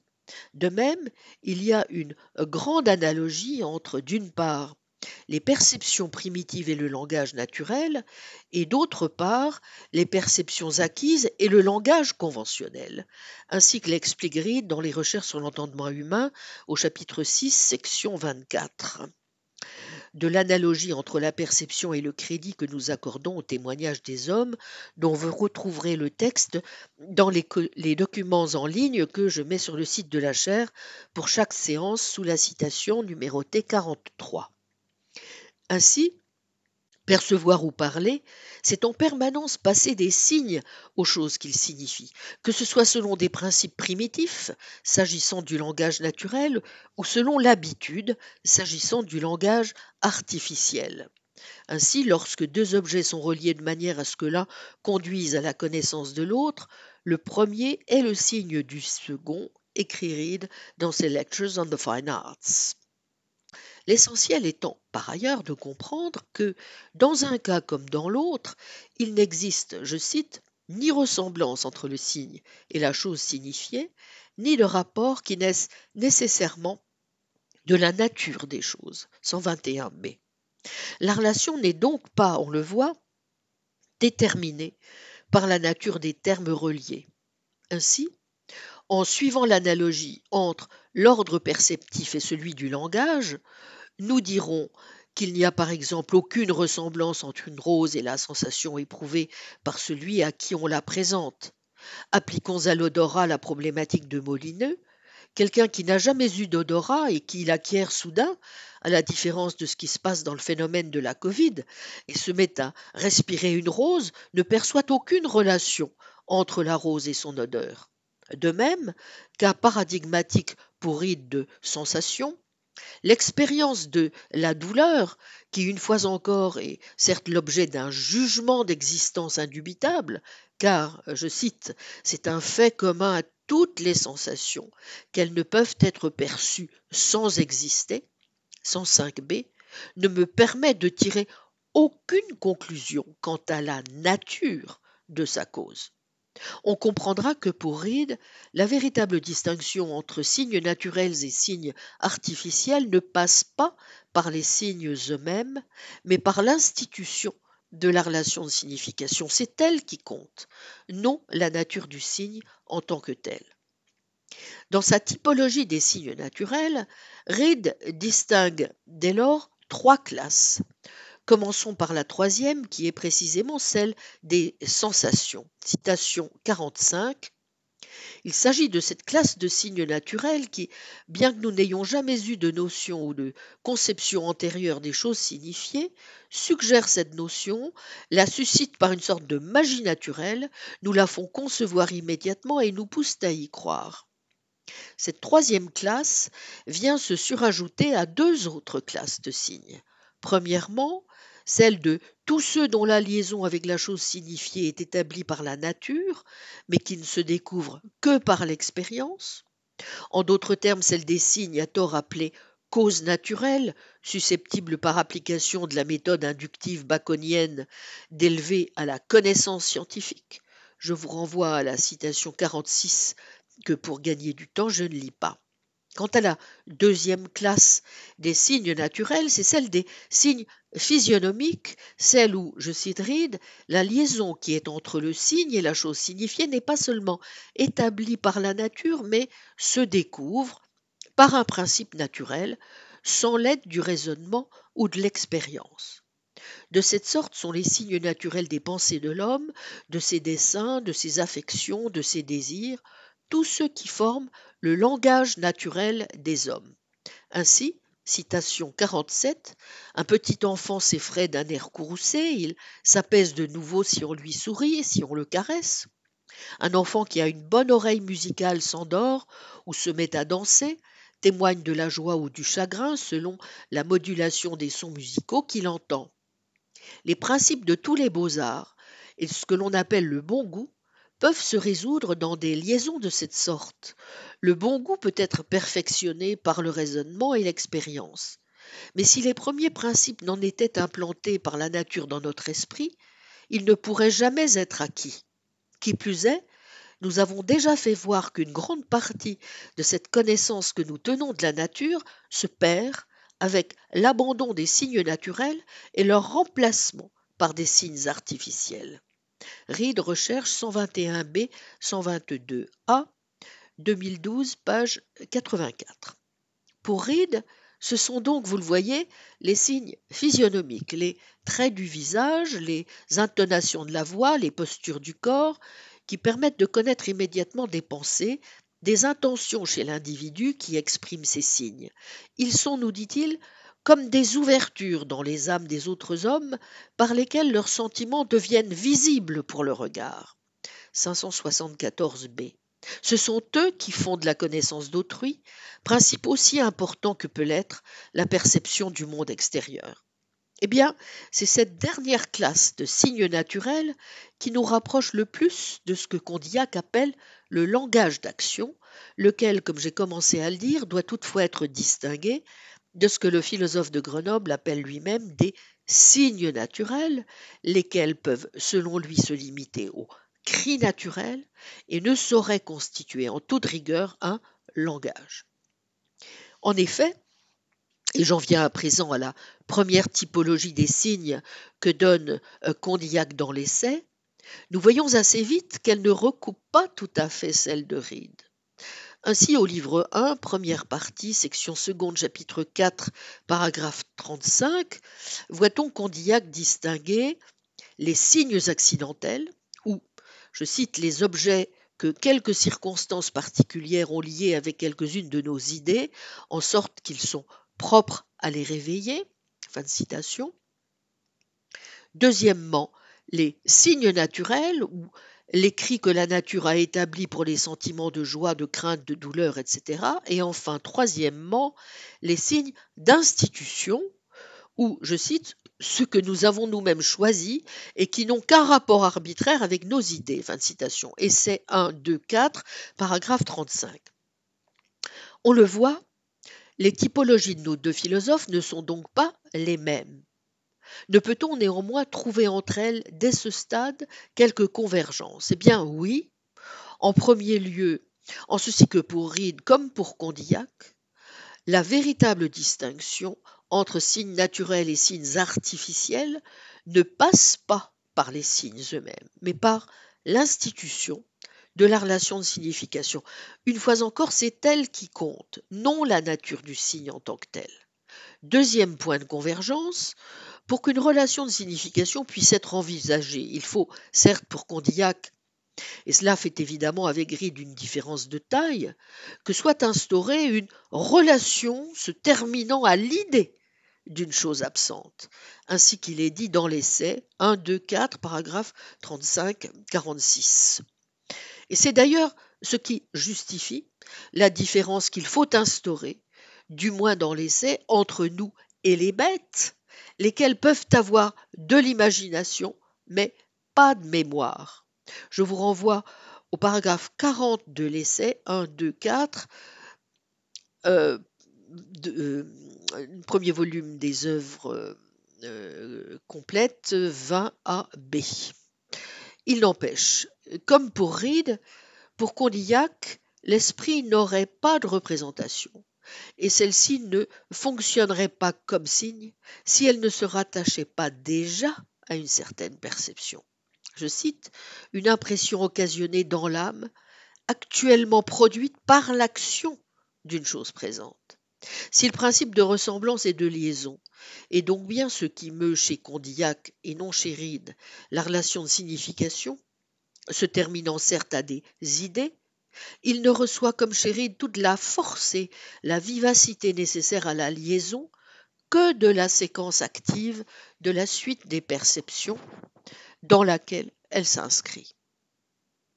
Et cette liaison requiert notamment l'opération de l'attention qui fait subsister dans l'esprit, en l'absence des objets, les perceptions qu'ils ont occasionnées, et même ordinairement dans le même ordre qu'elles avaient quand les objets étaient présents. En tout cas, pour l'heure, une chose paraît claire, langage, perception et, ajouterai-je, action vont pour nos deux auteurs de pair. En troisième lieu, on a pu noter que c'est la deuxième classe ridienne de signes naturels qui se rapproche assurément dans la description du moins qui en est donnée dans l'essai, car Condillac en proposera plus tard une autre lecture du langage d'action, et non de la deuxième classe condillacienne, dite aussi de signes naturels, mais qui, plus proche du registre des cris, n'est pas encore un langage. De fait, pas plus qu'il ne reconnaîtrait aux sensations ridiennes, euh, dont la relation sémiotique est de suggestion, le statut de langage, et les intégrerait tels que les définit Reed dans la classe des signes accidentels, Condillac ne reconnaît pas plus aux signes naturels que sont les cris le statut de langage. Dans le premier cas, en effet, ce n'est pas parce que nous lions immédiatement une certaine chose, par exemple la vue d'un précipice à une certaine idée, celle de la mort, que nous devons tenir cette liaison pour naturelle ou innée. Simplement, il se trouve que, citation 48, l'expérience agit en nous de si bonheur qu'il n'est pas étonnant qu'elle se donne quelquefois pour la nature même. Et c'est un 4.1, paragraphe 14. Et dans le second cas, les cris naturels ne sont pas encore des signes car ils ne sont pas liés dans l'imagination aux sentiments qui les accompagnent, n'accédant de surcroît au statut de signe que par le commerce avec autrui. Je vous rappelle ici l'excellente analyse de Martine Pécharmant que j'ai déjà évoquée, euh, page 97-98. D'une part, en effet, pour Condillac, l'établissement par la nature des cris devant toujours accompagner les divers sentiments ne revient pas à une institution naturelle des signes de ces sentiments. Les cris sont seulement établis par la nature comme des effets ordinaires des sentiments éprouvés.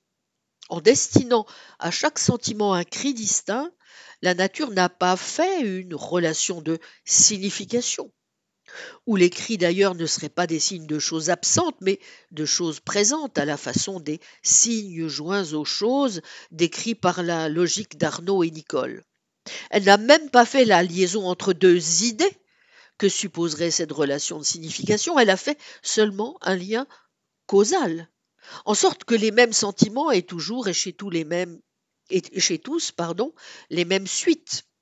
Aussi les cris que la nature a établis pour les sentiments paraissent-ils usurper la place des signes naturels dans la typologie des signes de l'essai, puisque considérés seulement en tant qu'ils sont établis par la nature, ces cris ne sont pas propres à réveiller les sentiments auxquels ils sont affectés. Pour que les cris naturels puissent devenir des signes de nos sentiments, il faut d'abord, une fois encore, qu'ils parviennent à être liés avec ces sentiments, ce qui suppose, selon Condillac, l'expérience, soit qu'un individu ayant éprouvé de bonheur et souvent un sentiment, ayant proféré tout aussi souvent le cri que la nature lui a associé, trouve désormais l'un et l'autre vivement liés dans son imagination, soit que cet individu ayant comparé les cris si souvent proférés par les autres aussi impropres, lit tôt ou tard ces cris avec les sentiments qu'ils doivent exprimer. Ce n'est qu'en raison de cette expérience et non, vous le voyez bien, de l'établissement naturel que la liaison s'est faite entre tel cri et tel sentiment et que le premier est devenu propre à être le signe du deuxième. Alors que par un établissement naturel, tel cri est proféré aussitôt que tel sentiment est éprouvé. Par contre, pour que ce cri devienne un signe, et tout d'abord pour que ce cri soit lié dans l'imagination au sentiment dont il est naturellement la suite, la fréquence d'une expérience est requise. Ce n'est donc pas dès la première fois que le cri est un signe, ni même qu'il est lié dans l'imagination au sentiment qui l'accompagne. Donc voyez le texte euh, de Martine Pécharmant, page 98-99. D'autre part, et c'est là un point crucial, le cri naturel n'accède au statut de signe que par le vivre ensemble. C'est du reste plutôt cette notion que celle, dirais-je, plus rousseauiste de société, sur laquelle Condillac insiste. En tout cas, il me faut vivre avec d'autres et non simplement, comme l'enfant trouvé dans les forêts de Lituanie, vivre parmi d'autres, pour que soient attachés à leurs cris les perceptions dont ils sont les signes. Autrement dit, pour que leurs cris soient pour moi des signes naturels de leurs sentiments. Le commerce réciproque est indispensable à la signification naturelle. Au fond, L'idée même de langage privé, sur laquelle reviendront tant des auteurs comme Peirce ou Wittgenstein, n'a pas de sens. Une fois lié à un sentiment par le commerce que des individus ont ensemble, un cri ne peut plus être entendu sans que l'imagination ne se représente la passion qui le cause. Il est devenu le signe de cette passion, en occasionnant quelque chose de semblable chez les autres, la relation de signification permettant de donner en quelque manière à autrui le sentiment qui est à l'origine du cri. Ce qu'il importe aussi de bien comprendre, c'est cette troisième idée force qui caractérise la position qu'adopte ici Condillac, à savoir qu'en toute rigueur, cette communication des passions ne constitue pas pour l'essai un premier langage qui serait universel de par sa naturalité. Comme le décrit parfaitement Martine Bécharmant, que je cite, attaché à des cris naturels, les sentiments qu'ils expriment ne revient pas à un usage des signes naturels. En effet, les cris ne sont jamais émis que sous l'action de cause nous échappant. Pousser de tels cris, ce n'est pas se servir d'eux comme de signes, les cris ne sont pas les signes pour celui qui les profère, ils ne signifient que par la présence des autres et pour les autres.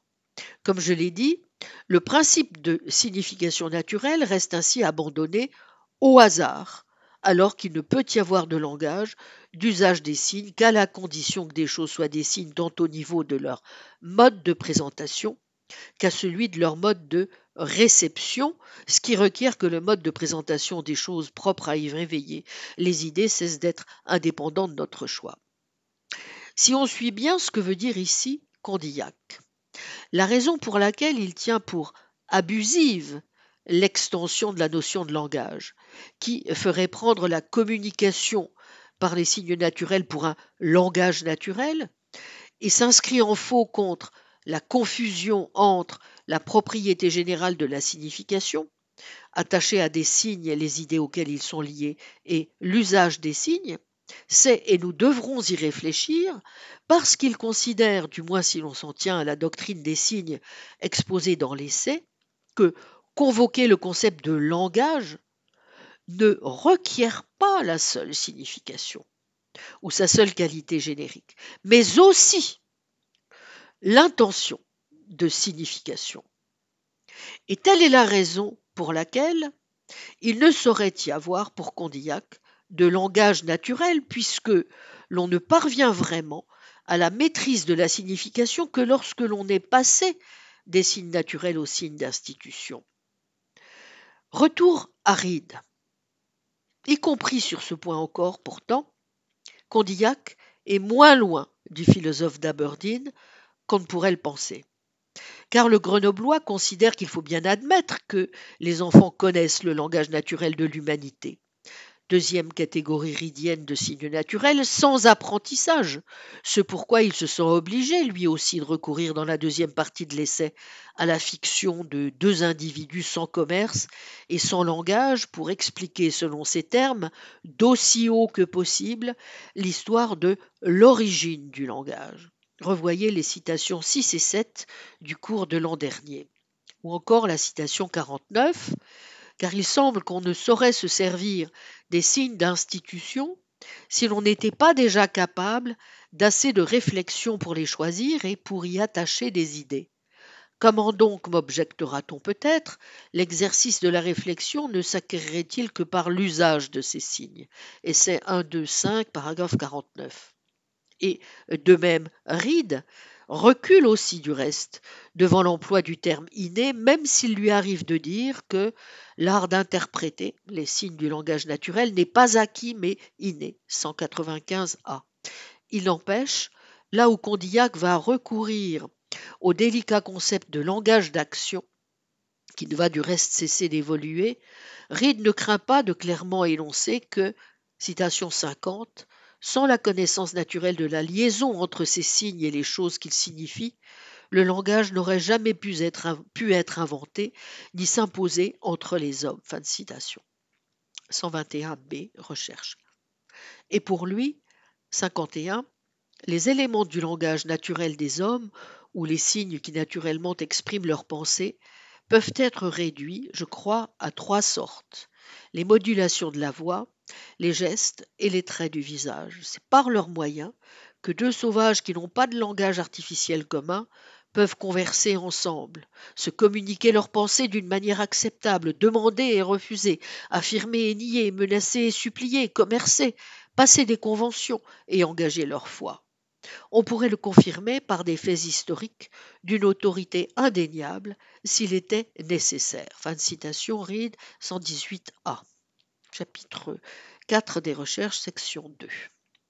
Pour sa part, Reed en tire la conclusion qu'il n'y a vraiment qu'une différence de degré entre la perception primitive et la perception acquise par l'expérience, laquelle consiste à simplement découvrir par l'expérience un signe déjà établi par la nature. En vérité, l'aide des perceptions primitives est bel et bien indispensable, car, citation 52, je crois qu'on peut démontrer que si les hommes n'avaient eu un langage naturel, ils n'auraient jamais pu inventer un langage artificiel par la seule force de leur raison ou de leur génie. Car tout langage artificiel suppose un accord ou une convention pour attacher un certain sens à certains signes.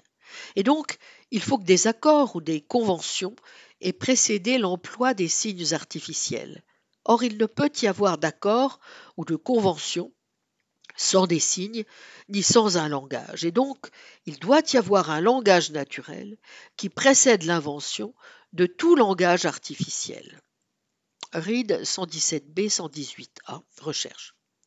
Au demeurant, les idiots comprennent et savent exprimer certains signes naturels, tout comme les animaux, qui expriment ainsi, je cite, leurs propres pensées, affections, craintes et désirs et comprennent ceux des autres. 118a. Citation 53. À peine éclos, un poussin comprend les différents sons par lesquels sa mère l'invite à se nourrir ou le prévient du danger. Un chien ou un cheval comprend naturellement si la voix de l'homme est caressante ou menaçante.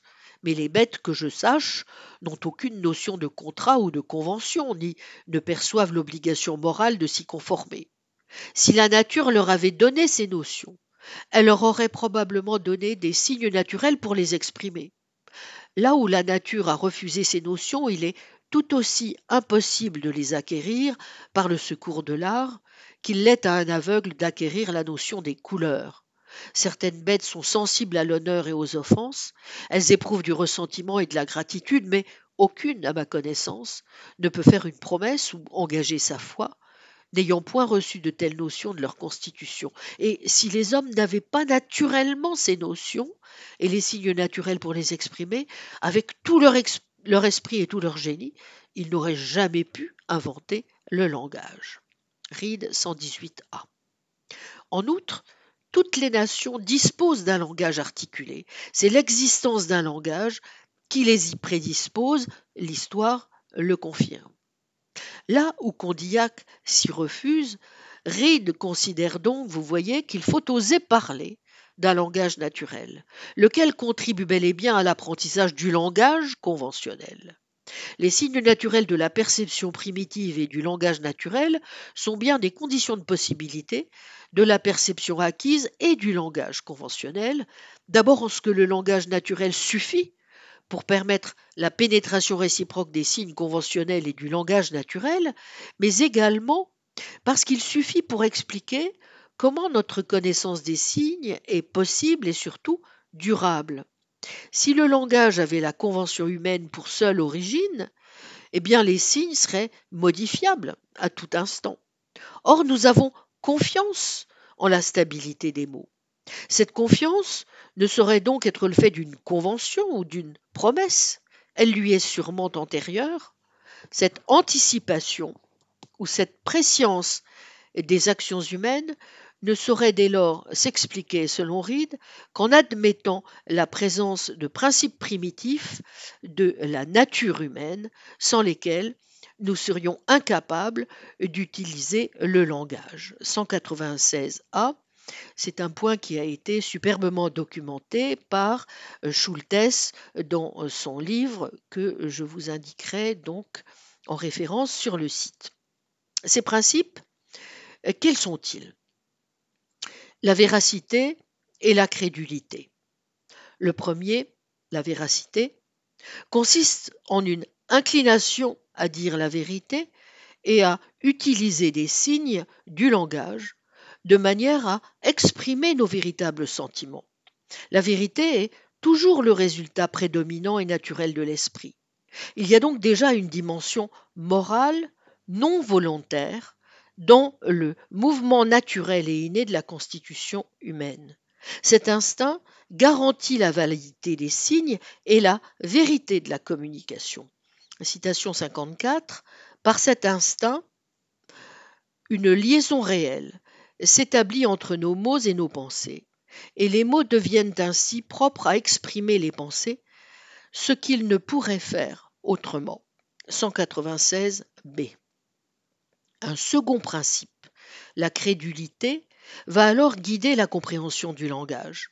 Il consiste en une disposition à accorder sa confiance à la véracité des autres hommes et à croire ce qu'ils nous disent. 196b. N'observe-t-on pas chez les enfants une crédulité totale qui, loin d'être une disposition innée négative, les prédispose au contraire à l'enseignement? Dans le développement intellectuel, la crédulité est pour Reed d'une importance vitale car elle permet à la raison de prendre appui sur l'autorité d'autrui pour sa propre formation. Reed justifie donc par le lien qui existe entre les signes naturels et les principes de véracité et de crédulité, qui sont d'emblée des principes épistémiques, l'idée d'un langage naturel, là où nous l'avons vu Condillac est plus hésitant, mais je vais y revenir, sur le degré de continuité entre les signes naturels, le langage d'action et le langage d'institution, ils n'en sont pas moins d'accord pour souligner que le langage est ce qui rend possible la communication, intention première du langage de 145A, et par là même la dimension sociale du langage. Ce n'est plus le mot isolé qui compte, c'est la phrase ou la proposition. Dans la parole, l'unité vraiment naturelle est la phrase 71a. Politiquement aussi, le langage naturel a un sens, il prépare au pacte social, d'où une véritable théorie chérie des actes de langage, la promesse, la foi jurée, l'obligation morale, le contrat. Là où la nature a refusé ces notions, il est tout aussi impossible de les acquérir par le secours euh, de l'art qu'il l'est pour un aveugle d'acquérir la notion des couleurs. 118a, voyez aussi Daniel Schultes dans son livre, page 236-237. Cela n'empêche pas Reed de considérer, mais ici encore à l'instar de Condillac, que l'invention du langage artificiel permet plus de liberté. La maîtrise du langage ainsi que les deux principes de crédulité et de véracité déterminent les hommes à l'état de créatures sociales. Et Reed définit bien le langage et ses utilisations comme des opérations sociales de l'esprit qui, en tant que telles, sont primitives et ne peuvent être réduites aux opérations solitaires de l'entendement. Je vous renvoie à la citation 55 que, pour gagner du temps, je ne lis pas. Mais on comprendra aussi pourquoi Reed se montre moins sensible que Condillac à la relative pauvreté du langage naturel. Je vous renvoie à la citation 56. En vérité, le langage naturel lui paraît même plus souple, permettant le perfectionnement nécessaire à une communication satisfaisante des différentes connaissances humaines. Le goût, certes, peut se perfectionner par le raisonnement et par l'expérience, mais si les premiers principes du goût n'avaient pas été mis en nous par la nature, ce serait en vain qu'on chercherait à l'acquérir. Sans doute retrouve-t-on ici ce que l'on pourrait être tenté de présenter comme une différence entre ce qui reste bien comme une concession au nominalisme chez Condillac et une forme romantique de réalisme chez Reed. Nominalisme de Condillac hmm, Précisons les choses. Si, comme je l'ai dit, nos deux philosophes insistent sur l'importance décisive de la fonction opératoire des signes, qui les conduit donc moins à privilégier les signes que la relation sémiotique elle-même, que celle-ci se fasse sur le modèle de la suggestion non nécessaire, Reed ou sur celui de la liaison des idées, lesquelles doivent dans les deux cas, malgré tout, être toujours réveillées par les perceptions. Ce caractère opératoire n'est pas pour rien, bien sûr, dans l'importance que Condillac accorde à la puissance créatrice des signes, comme à ce qui relève de l'invention de l'esprit, un esprit non pas passif, mais actif, ce que finira par voir Mène de Biran, une fois dissipées certaines inquiétudes sur ce point, non pas tant sur le concept condillacien de sensation de l'essai et de la génération des idées à partir de la sensation, par le ressort unique de leur liaison entre elles et aux signes, que sur l'énigme que pouvait susciter la réinterprétation par Condillac de ces résultats, et cela dès le traité des systèmes, notamment à propos de, son de, sa comparaison de la sensation transformée avec le langage de l'algèbre. Je vous renvoie pour le détail et l'approfondissement des analyses sur cette importante mise au point aux deux articles de Elisabeth Schwartz, Les transformations de la sensation condillacienne en opérateur secret, revue de métaphysique et de morale 99, page 27-52, et Le statut des signes et la présupposition mutuelle de la nature, Études philosophiques janvier 2019, page 1956. Témoin encore de ce souci nominaliste condillacien, ce grand ouvrage, resté inachevé de la langue des calculs, à laquelle il travaille au moment de sa mort. Les mathématiques sont une science bien traitée, dont la langue est l'algèbre. Voyons donc comment l'analogie nous fait parler dans cette science et nous saurons comment elle doit nous faire parler dans les autres. Il s'agit de faire voir comment on peut donner à toutes les sciences cette exactitude qu'on croit être le partage exclusif des mathématiques. La langue des calculs, euh, volume 2 des œuvres, 420b. Ce pourquoi la grammaire de 1775 va prolonger la réflexion sur la nécessité des signes en explorant la manière dont l'art de parler permet la subordination de toutes les sciences à une même structure de raisonnement. L'art de raisonner consistant dans toute science à bien faire la langue de cette science. L'objet bien plus grand poursuivi avec le paradigme de l'algèbre, qui avait déjà servi de critère dans le traité des sensations pour reconnaître les anciennes erreurs, à savoir qu'il faut savoir poser une question pour la résoudre correctement, car on raisonne mal toutes les fois que l'on ne sait pas établir l'état de la question, comme il est dit dans l'extrait raisonné du traité des sensations. Réflexion amorcée par la thèse sur l'identité entre la langue et la méthode analytique que défend la grammaire, la langue assurant la fondation par la sémiotique d'une épistémologie générale. Voyez la lettre de Condillac au comte Potocki du 23 janvier 1779, je cite Ce que je dis, monsieur le comte, sur la méthode analytique est un germe qui demanderait un grand ouvrage pour être entièrement développée.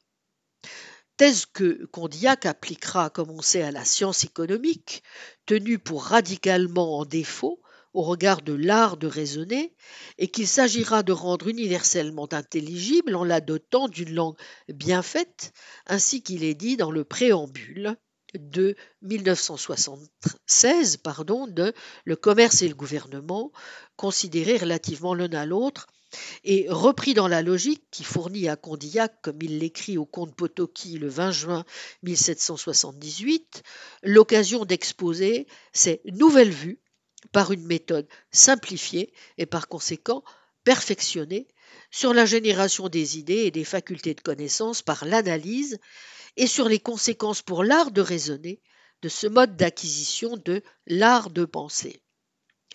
Ainsi, Là où Condillac, extrêmement attentif à la préservation de l'autonomie de l'esprit et à sa puissance d'inventivité, envisage une langue des calculs et considère que euh, le langage parfaitement réalisé, c'est au fond une langue bien faite, Reed, avec des accents nettement plus rousseauistes, valorise le langage naturel qui exprime les pensées et les vrais sentiments de l'humanité, menacée de corruption par les raffinements de la civilisation 118a, 119b, et privilégie, au moins dans l'inquiry, car on notera la disparition du langage naturel dans les facultés intellectives, l'esthétique et le goût.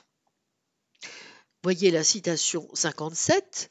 C'est surtout de ces signes naturels que le langage emprunte sa force et son énergie. Moins il puise à cette source, moins il est persuasif, moins il a d'expression. Voilà pourquoi l'écriture est moins expressive que la lecture, et la lecture moins expressive que la conversation. La conversation devient elle-même froide et languissante si elle n'est accompagnée de ses inflexions propres et naturelles, de cet accent et de ces modulations de la voix qui la rendent si vive et si intéressante. La conversation devient encore plus expressive quant à la vérité des intonations. Nous ajoutons le langage des yeux et de la physionomie. Et toutefois, elle ne s'élève à toute l'énergie et à toute la perfection dont elle est susceptible que lorsqu'à tous ces moyens d'expression vient se joindre le langage des gestes et de l'action. 118a, 119b. Revoyez encore la citation 58. Les signes artificiels signifient, mais ils n'expriment pas. Ils parlent à l'entendement comme des caractères et les figures algébriques, mais ils ne disent rien au cœur, aux passions, aux affections, à la volonté. Le cœur et les passions demeurent plongés dans le sommeil et l'indifférence jusqu'à ce que nous nous servions du langage naturel pour leur parler. Alors, ils se réveillent, ils nous écoutent attentivement et nous obéissent. Que sont en effet les arts de la musique, de la peinture, de la poésie, de l'éloquence ou de la pantomime, ceux en un mot du peintre, du musicien, de l'acteur ou de l'orateur, en un mot du fine taste, si cher à l'honnête homme du XVIIIe siècle, sinon la redécouverte patiente des capacités expressives du langage naturel, visant plus la passion et la sensibilité que l'entendement. 122b est perdu par l'effet de la civilisation. Je voudrais pourtant fortement nuancer, ici encore, ce qui pourrait ressembler à des divergences entre nos deux philosophes, et montrer en conclusion que les convergences dont j'ai déjà souligné qu'elles sont nombreuses l'emportent sur les divergences. Et ce, à plusieurs titres. Et tout d'abord, pour m'en tenir aujourd'hui au dernier point que j'évoquais à l'instant, il est peu contestable que pour Condillac, le langage ne se résume pas non plus, et ce même dans l'essai, à la langue des calculs, ni aux seuls signes d'institution que sont les signes linguistiques, sans quoi on ne comprendrait pas l'importance qu'il accorde à des systèmes d'expression de signes de toute espèce. Si l'on s'en tient à l'essai, sans doute la distinction génétique tripartite entre signes accidentels, signes naturels et signes d'institution vise-t-elle à souligner que seuls les troisièmes permettent à l'homme de maîtriser son entendement mais rappelons aussi au passage que Condillac veut en priorité dans l'essai réfléchir à l'origine, moins du langage que des connaissances. D'où les exemples du jeune homme de Chartres et de l'enfant lituanien qui visent à souligner la plus grande efficacité pour la maîtrise des idées des signes d'institution. Mais on ne saurait en conclure, comme le remarque dans l'avant-propos à la nouvelle édition 2014 de l'essai Jean-Claude Pariente et Martine Bécharmant, et contrairement à la lecture jadis proposée par Jacques Derrida dans l'archéologie du frivole, que ces trois chapitres contiendraient l'essentiel de la doctrine condillacienne des signes et confirmeraient que la première englobe la seconde, pour reprendre les termes de Derrida, la deuxième partie donnant son sens à l'essai, puisque, en analysant la génération et le fonctionnement du système des signes d'institution, je cite, elle manifeste que c'est en et par eux seulement que l'esprit parvient à sa liberté. Ce serait là occulter le fait que Condillac entend les termes de langage et de signes d'institution en deux sens différents. Un sens étroit valant pour le langage et désignant la fonction proprement humaine de communication, soit le langage des sons articulés, et un sens large, valant pour tout système d'expression des pensées, quelle que soit la nature des signes dont il est composé, pourvu seulement que ces signes aient été constitués comme tels par l'homme. Occulter ce double sens comme euh, l'observe Pariente et Pécharmant, c'est s'interdire de comprendre l'intitulé de la seconde partie de l'essai. du langage et de la méthode, laquelle, avant d'aborder le langage des sons articulés, traite de plusieurs systèmes d'expression bien différents, dont la musique, clairement rattachée au langage.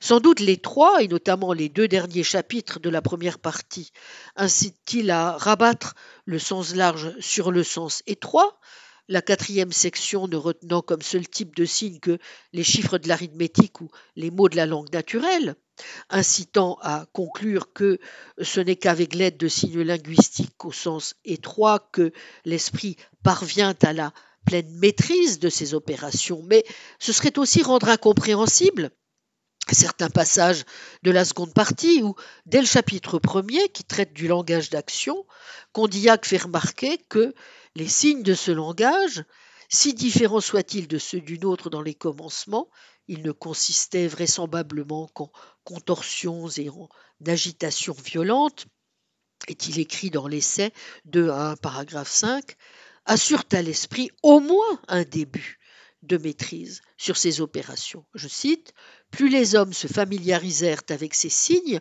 plus ils furent en état de se les rappeler à leur gré. Leur mémoire commença à avoir quelque exercice. Ils purent disposer eux-mêmes de leur imagination et ils parvinrent insensiblement à faire avec réflexion ce qu'ils n'avaient fait que par instinct. 2 à 1, paragraphe 3, d'où il ressort, comme le souligne de façon tout à fait convaincante Pariante et Pécharmant, que, je cite, la libération de l'entendement ne dépend pas de l'acquisition des signes linguistiques au sens étroit, mais se fait jour progressivement dès que l'homme dispose de signes arbitraires, si grossiers soient-ils. Les signes d'institution auxquels Condillac attache tant d'importance forment un genre qui ne se réduit pas à l'une de ces espèces, celle des signes linguistiques au sens étroit.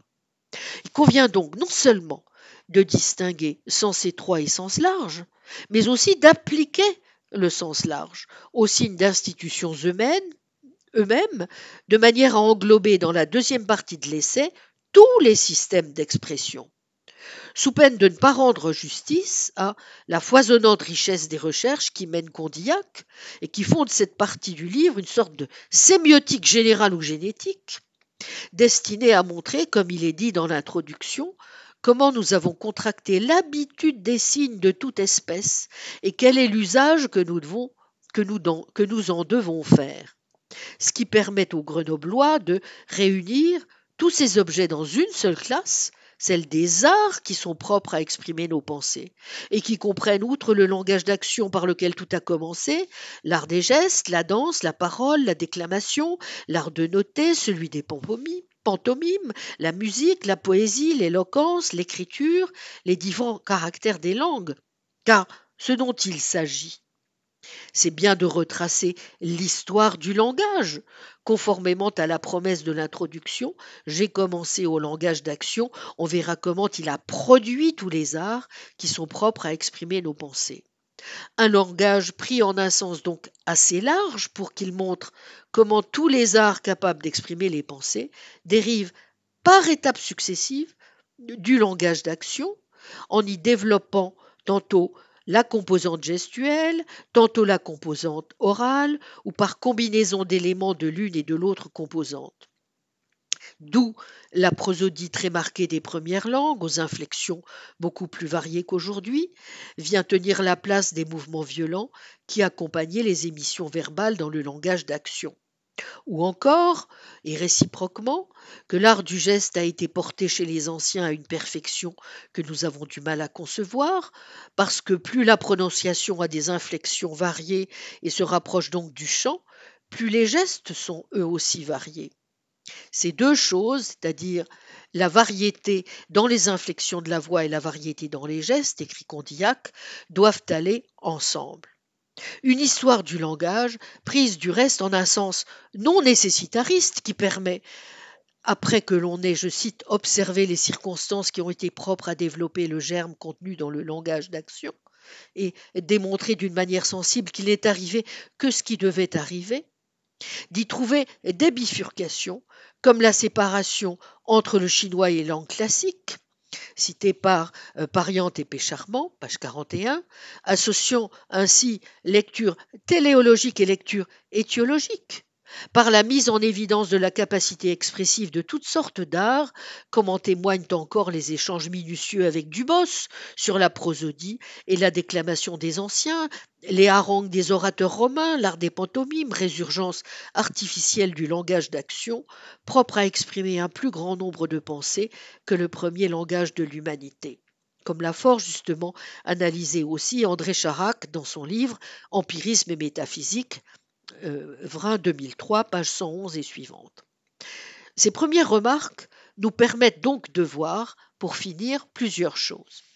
D'abord, l'étendue du système de signes que Condillac tout comme Reed envisage de penser et qui atteste de l'amplitude de la sémiotique qu'ils ont l'ambition d'explorer.